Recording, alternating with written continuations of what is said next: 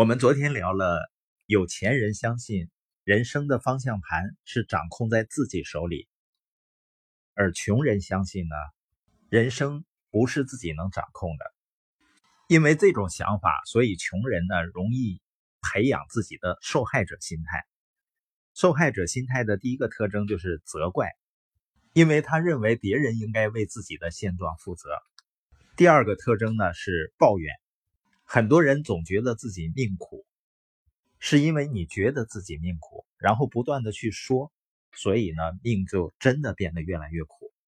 那现在呢，要留个作业，保证它能够改变你的生活，就是在接下来的七天里，你要完全不要抱怨，不但不要说出你的抱怨，而且是连想抱怨的念头都不要有。不过呢，你必须持续整整七天，为什么呢？因为在头几天里，可能还会有一些从过去而来的残余烂事儿会骚扰你。烂事儿进行的速度不是光速，你知道它的速度是烂事儿的速度，所以需要花一点时间才能清理干净。这个小练习微不足道，但它确定是可以改变你的人生。我可以向你保证，假如你不再只是想着那些发生在你身上的烂事儿，这样你就停止把它们吸引过来。你会惊讶于你的人生竟然可以变得这么好。如果你一直很爱抱怨，就别想要吸引成功。所以从现在开始，每当你听到自己大声责怪别人、找借口或抱怨的时候，请马上停下这些举动。你要提醒自己，是你在创造自己的人生，而且你随时都在吸引好事或者烂事进入到你的生命中。所以务必。明智选择你的想法和你说的话。那受害者第三个特征就叫合理化的借口。如果一个受害者不是在责怪别人，他不再抱怨，那你经常会听见他们在找借口，或者在想办法证明他是合理的。比如，他们经常会说钱真的不是很重要。那我问你个问题：假如你认为你的先生或者太太、你的伙伴，并不那么重要，那么他还会待在你身边多久呢？应该不会太久了。钱也是一样，你可能说了，马云不也说过钱不重要吗？实际上，如果没有高盛牵头的第一笔五百万美元的投资，包括后来软银的两千万美金的投资，就不会有今天的阿里巴巴。另外，他认为的不重要，是因为他已经赚到了足够多的钱。而很多穷人说钱不重要，他只是为自己没赚到钱去找合理的借口。实际上，这并不是在骗别人，是在忽悠自己。所以，当有人这么跟我说的时候，我会跟他说：“你是不是经常在花钱的问题上纠结？”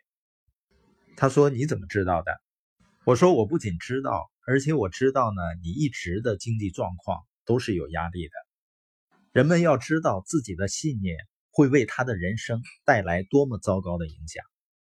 有钱人呢，他会了解钱的重要性，他知道呢，金钱是一种工具，是一种力量，它能够让你拥有更多的选择，甚至它都能够让你拥有更多的时间，因为你可以花钱雇别人去做一些你不想做的事情。但是穷人呢，他会用毫无关联的对比来证明自己的处境是合理的。他们会说啊，钱并没有爱重要吧？这个比喻是很愚蠢的。你会说胳膊比腿更重要吗？实际上，他们两个同样重要。没有任何一个有钱人会相信钱不重要。如果我一直无法说服你，而你无论如何都认为钱不重要，那么我只有一句话可以送给你：你不会有钱的，而且你永远都会没钱。直到你把那个消极的信念从你的财富蓝图里移开为止。现在呢，到了关键时刻了，你该痛下决心了。你可以当一个受害者，或者呢，变成一个有钱人，这只能二选一。听好了，每一次，我说的是每一次，当你责怪别人、寻找借口或者开口抱怨的时候，你就是在断送自己致富的机会。